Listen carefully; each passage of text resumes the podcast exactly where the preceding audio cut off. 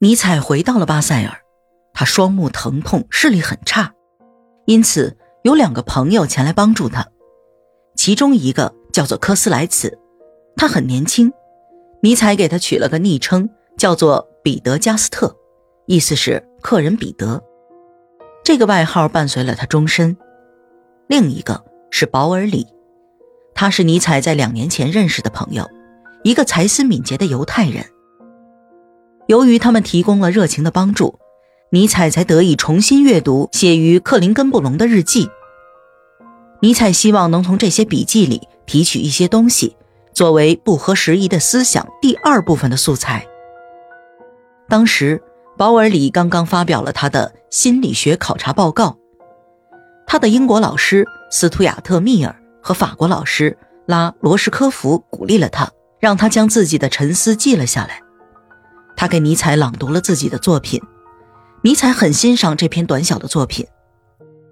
文中在处理思想时表现出的谨慎作风让他钦佩。保尔是在拜洛特音乐大典里的次日将这部作品读给尼采听的，这多少都减缓了拜洛特给尼采带来的不适。他要到保尔里及其老师的学校去学习，尽管这样。他还是能够感受到摒弃理查瓦格纳后所带来的巨大空缺。一八七六年九月二十日，尼采写下了这样的话：“我的眼科医生要我长时间的坐在昏暗的房间里，什么都不干。因此，我在所有的空闲中都在思考过去、久远的和最近的。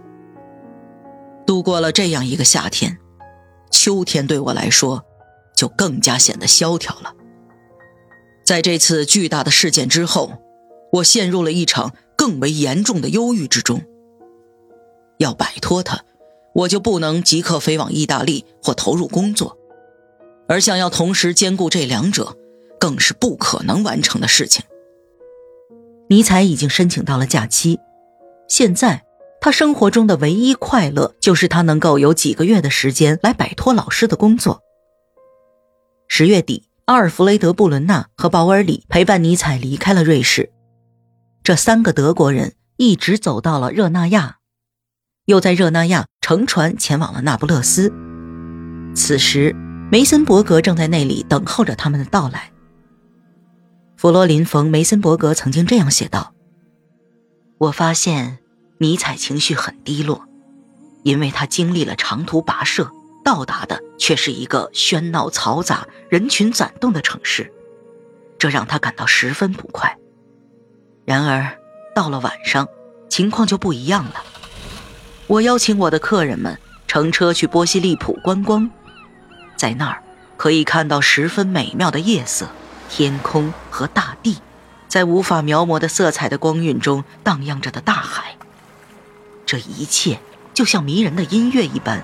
充溢于心，天地仿佛一曲和声，在这种美景面前，所有不协调的音都消失了。我看到尼采像孩子一般快乐，他对眼前的景象感到十分惊讶，他容光焕发，完全沉浸在了极度的激动之中。最后，他对自己看到的这一切都发出了热烈的赞叹。这个场面。预示着他的这次来访将会收到极好的成效，对此我深感欢喜。弗罗林·冯·梅森伯格已经租了一栋别墅，这是一座陡峭斜坡上的老杉树公寓。陡坡上长满了橄榄树、柠檬树、柏树，葡萄藤也顺势而下，与海波相接。梅森伯格这样写道：“绅士们住在底楼带阳台的房间。”我和女仆住在二楼，另外还有一个客厅供我们大家共同使用。